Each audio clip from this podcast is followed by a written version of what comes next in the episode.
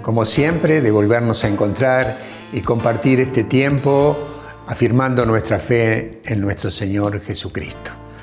Bendito sea Dios que podemos tener la posibilidad este jueves de volvernos a encontrar. Eh, la palabra de Dios es lo que afirma nuestra fe. Dice que tenemos fe por el oír, el oír la palabra de Dios.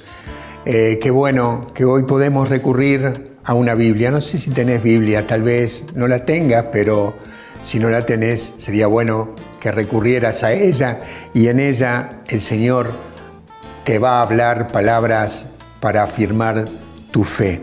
Dice el Salmo 121, levanto mis ojos a la montaña, de donde me vendrá la ayuda. La ayuda me viene del Señor que hizo el cielo y la tierra. Él no dejará que resbale tu pie, tu guardián no duerme, no, no duerme ni dormita tu guardián. Está este salmista que, que declara con fe que el Señor es su guardián, su fortaleza. Qué bueno que vos y yo hoy podamos recurrir al Señor con libertad, entrar en sus lugares de, de, santidad y poder decir, Señor, necesito de ti, en lo que te está sucediendo, en la situación de tu vida en este momento, salud, problemas económicos, problemas en, en la familia, distintos, los que sean. Él es nuestro ayudador, Él está hoy acá en medio de nosotros para ayudarnos. Él, cuando nosotros recurrimos, Él viene en nuestra ayuda. ¿Para qué? Para que no resbale tu pie y el mío, que podamos estar firme en esta bendita vida que Dios nos ha dado. Qué bueno que estamos juntos, que podemos compartir la palabra de Dios. Eso es lo que hoy nos trae René, una palabra que va a afianzar esto, afianzar la fe en Jesús de Nazaret, el Señor y el Dios de nuestras vidas. Que Dios te bendiga. Nos volvemos a encontrar el jueves que viene. Los dejo con René para que transmita la palabra de Dios.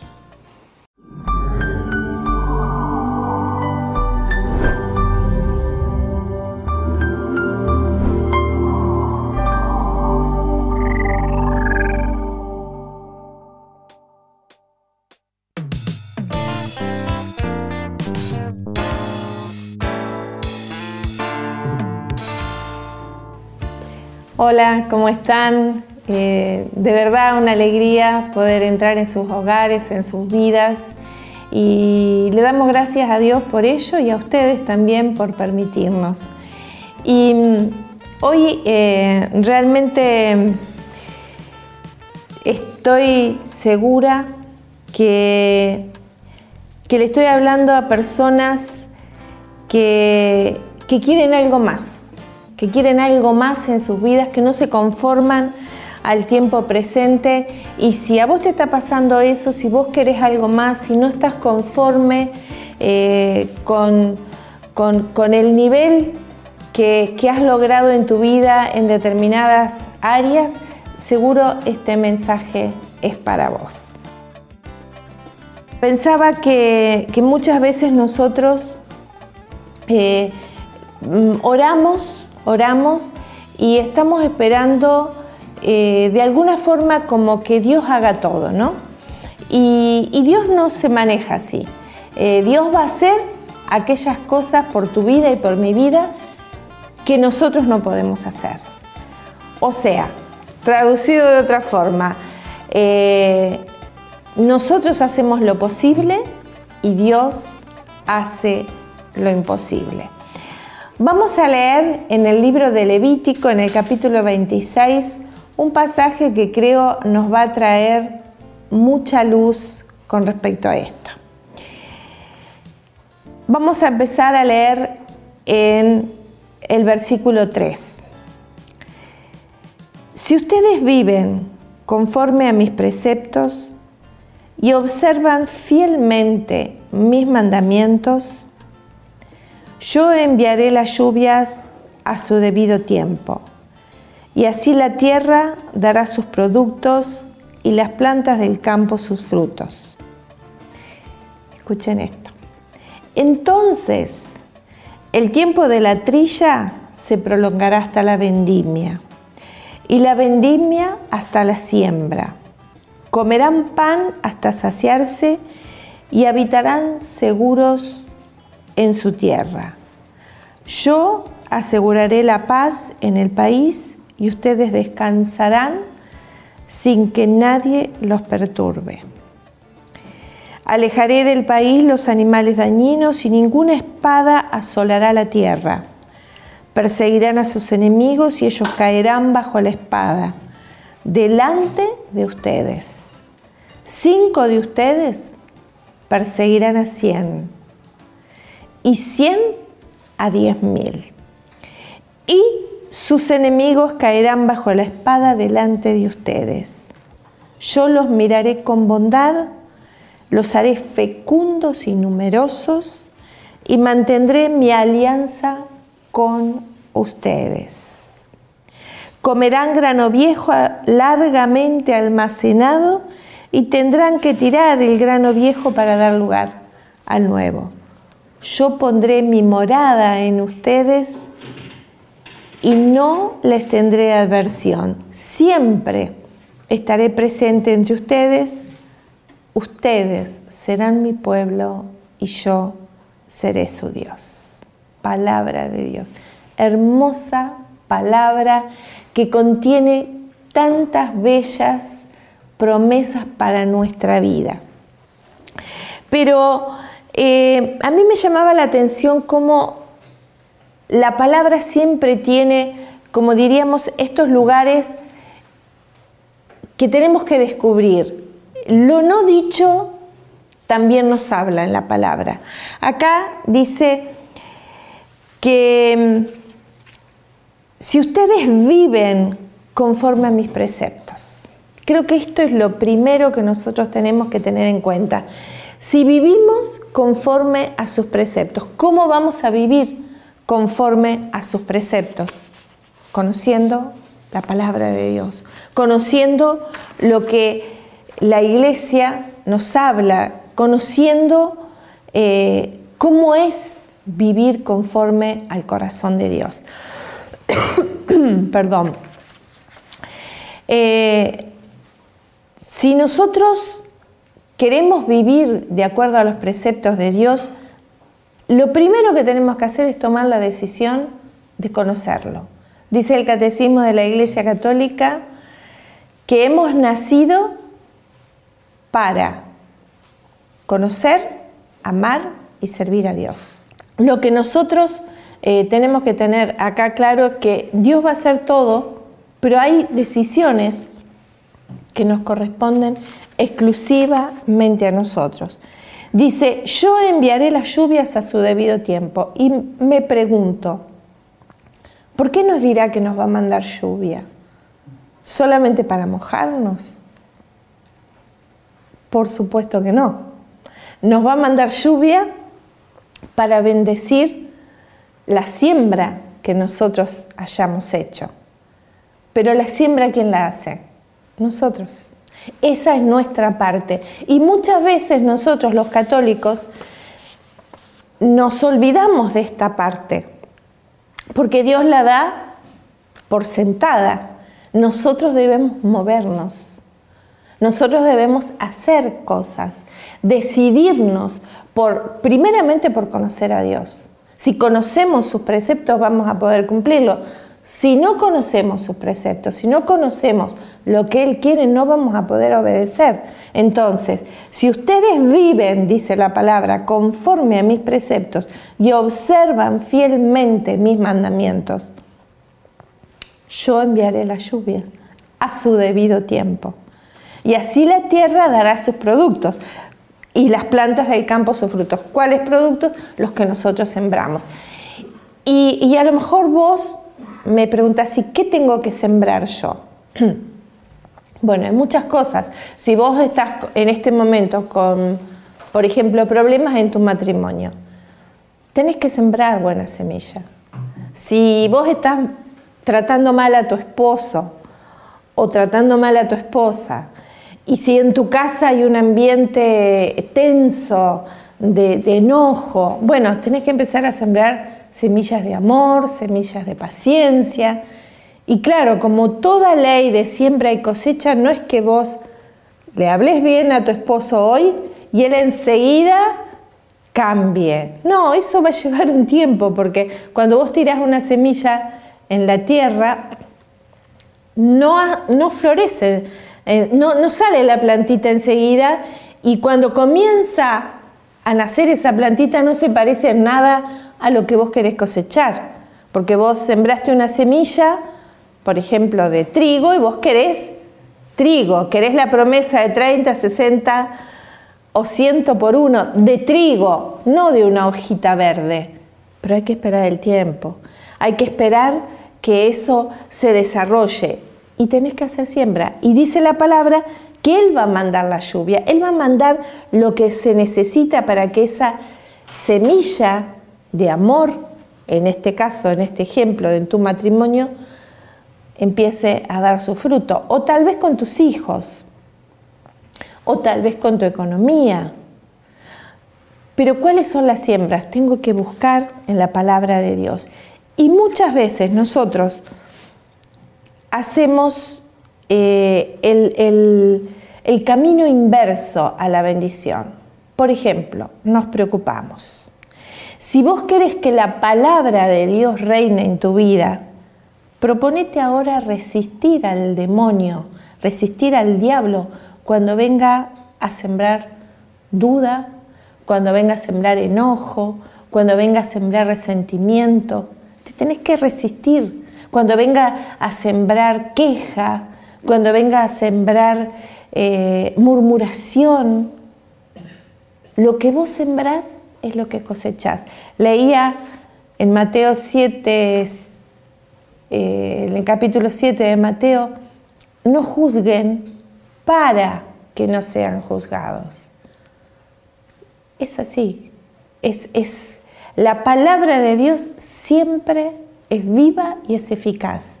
Y es la verdad, es la verdad.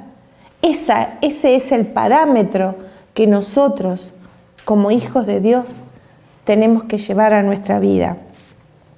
Cuando eh, no te rindas, no te rindas, si vos querés que la palabra de Dios reine en tu vida, si vos querés que, que estas promesas reinen en tu vida, tenés que resistir al diablo y resistir ante la presión también de las circunstancias que a lo mejor te dicen lo contrario.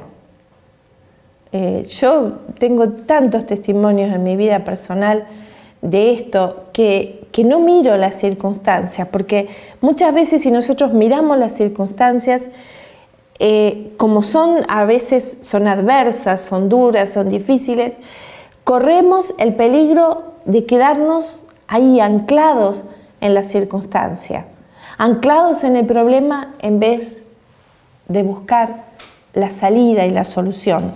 Cuando vengan pensamientos contrarios a la voluntad de Dios, rechazalos, rechazalos, rechazalos y sobre todo no te preocupes. Y vos me decías, ay, pero ¿cómo hago para no preocuparme con lo que me está pasando? Si Dios nos dice, no se preocupen por nada, es porque no lo tenemos que hacer. Preocuparse, me gustaría que lo notaras esto, preocuparse es meditar en los pensamientos que Satanás te envía. Y no lo debemos hacer. Nosotros tenemos que meditar en las promesas de Dios. Porque lo que nosotros ponemos en nuestra mente, eso viene. José hablaba la semana pasada de la mujer hemorroísa. Ella pensó que con solo tocar el fleco del manto de Jesús ella sería sana. Eso fue lo que pasó porque ella lo pensó, lo pensó, lo pensó de tal manera que eso le daba fuerza. Su cuerpo estaba desgastado, su físico no daba más, pero ella pensaba, aunque sea el fleco del manto, aunque sea el fleco del manto, y se arrastró hasta que lo pudo tocar. Y en el momento que lo tocó se produjo el milagro. ¿Por qué? Porque su mente estaba llena de fe llena de confianza. Ella sabía que no, tenía fuerza para acercarse a Jesús como cualquier otra persona, pero ella había propuesto en su corazón, aunque sea le tocó el fleco del manto y el poder sanador de Jesús la iba a tocar. Eh, si te das cuenta que te estás comenzando a preocupar, detenete. Yo, miren, yo lo he hecho muchas veces esto y realmente me ha dado tanto, tanto resultado. me acuerdo cuando nos estaban por rematar la casa, estábamos con una deuda y, la preocupación era como, como un asalto continuo que nos veía. Y, y, recuerdo que agarré un cuaderno, tomé todas las promesas de Dios y ahí, y ahí estábamos leyendo esas promesas y declarando, tú eres un, un juez justo, tú eres mi abogado, tú eres mi defensor. Bueno, todas las promesas que encontramos con respecto a eso y la verdad que Dios irrumpió en esa, en esa situación de una manera milagrosa y nosotros, gracias a Dios, por supuesto, pudimos eh, pagar esa deuda por la cual nos remataban y que en ese momento para nosotros era algo imposible, pero hicimos lo posible. Obviamente, además de movernos en, el, en el ámbito natural y de tener buena voluntad y todas estas cosas, pero Dios siempre nos sorprende. Dice acá la palabra que eh, si, si, nosotros, si nosotros vivimos conforme a los preceptos y observamos fielmente sus mandamientos, Él enviará lo que nosotros no podemos hacer. Porque ¿quién de nosotros puede hacer llover? Por supuesto podemos orar para que eso suceda, pero no podemos decirle al agua, eh, generar todo ese proceso que solo Dios lo puede hacer. Eh, yo los miraré con bondad, yo los miraré con bondad los haré fecundos, los haré fecundos y numerosos. En este momento que, que, los, los, mensajes eh, que escuchamos, la mayoría son negativos, son de derrota, son de enfermedad, son de problemas, ¿qué estás alimentando vos en tu, en tu mente donde se genera esta batalla? Eh, Satanás va a tratar constantemente de decirte que tu situación es difícil, complicada y en algunos casos irremediable. Pero tenés que detener ese mensaje, tenés que detener ese mensaje. Eh, recuerdo el testimonio de una esposa que su esposo eh, la, estaba engañando y es más, la había dejado y ella seguía orando, ella seguía orando, ella seguía confiando, ella amaba mucho a su esposo y estaba, dispuesto, estaba dispuesta a perdonarlo. Pero parecía que nada se movía y ella oraba, oraba, oraba y declaraba que se había encontrado eh, creo que es un salmo que decía aquí, que, se caiga la venda de sus ojos. Y ella tenía esa oración, tenía esa oración, que, que, se caiga la venda de sus ojos, que se caiga la venda de los ojos de mi esposo. Y un día él volvió y ¿saben lo que él le dijo? Dice, de pronto sentí como que una venda se caía de mis ojos y me di cuenta que te amaba mucho. Hermoso testimonio este. Nosotros lo recordamos con mucha alegría porque exactamente él, sin conocer la palabra de Dios, le dijo exactamente la oración que esta esposa hacía. Miren, eh, hay una palabra que a mí eh, siempre me, me conmovió y sobre todo en los primeros momentos de, mi encuentro con Jesús y es lo que está en Mateo 7:7. 7. Pidan y se les dará. Busquen y hallarán. Llamen y se les abrirá. Fíjense en que en esta palabra hay acciones hay acciones fuertes. Primero la de pedir, primero la de hablar con Dios, que es orar, que es eh, clamar, que es tener un diálogo con Dios. Y la promesa es, pidan y se les va a dar. Pero primero hay que pedir. Primero hay que hablar, primero hay que orar. Algunos quieren recibir eh, solo con un pensamiento. Ah, pero si Dios sabe lo que yo necesito, Dios quiere que se lo pidas. Lo segundo dice, busquen, busquen. Cuando alguien pierde algo, eso significa que vos estás buscando, eh, que te moves, que te fijas debajo de los muebles, debajo de la cama, en los placares, no sé, buscas, buscas, buscas, buscas y te estás moviendo también. Y lo otro, llamar, llamar. Es otra acción. Nosotros necesitamos hacer, movernos. Si vos querés recibir grandes cosas de Dios, tenés que hacer grandes cosas para Dios. Dice el Señor, porque todo el que pide, recibe. El que busca, encuentra. Y al que llama, se le abrirá. Y aclara, ¿quién de ustedes, cuando su hijo le pide pan, le da una piedra? O si le pide un pez, le da una serpiente.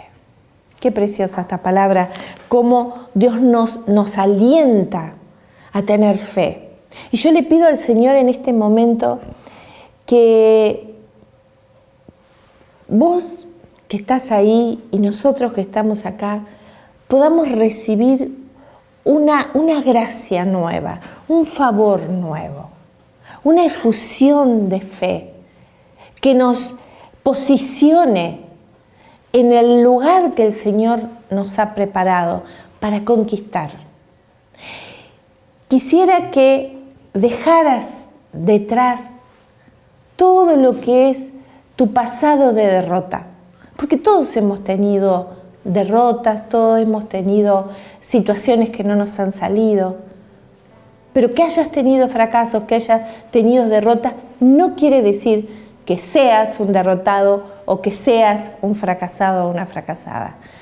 Hay que seguir peleando la buena batalla de la fe.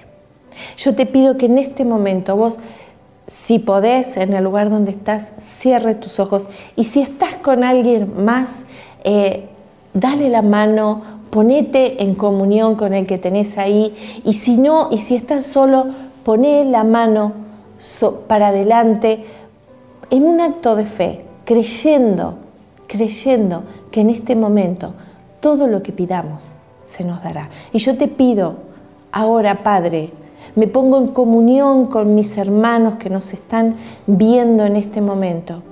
Tu palabra dice que pidamos y vos nos vas a dar.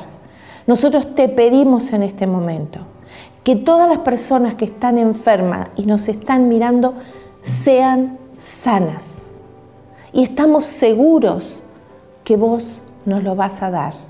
Siento un fuego en este momento en mi mano Sé que es el fuego de tu Espíritu Santo. Tu palabra dice que llamemos y te estamos llamando, Señor. Te necesitamos. Necesitamos que irrumpas en nuestras realidades, que irrumpas en nuestra vida poderosamente, en nuestras familias, donde hay conflictos, donde, donde hay distanciamiento en los matrimonios. Señor, irrumpe trayendo paz y trayendo ese amor que sobrepasa todo entendimiento. Y te pedimos también, Señor, tu palabra nos dice que busquemos, que busquemos. Y buscamos en este momento las salidas.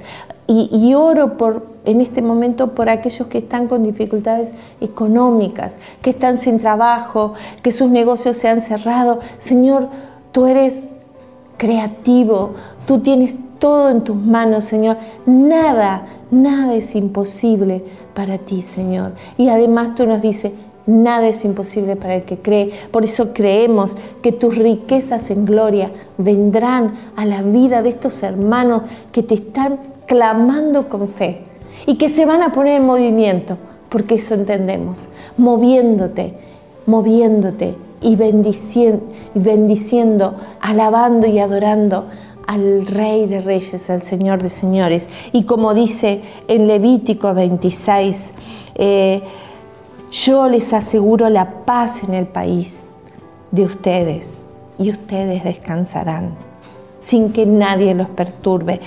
Y, y aseguro que yo los miraré con bondad, los haré fecundos y numerosos, mantendré mi alianza con ustedes, comerán hasta saciarse y yo pondré mi morada en medio de ustedes. Amén. Que Dios los bendiga grandemente. Nos volvemos a encontrar el jueves que viene y de verdad los amamos. Los amamos porque este amor no es de un conocimiento humano, es el amor que Dios ha derramado en nuestros corazones.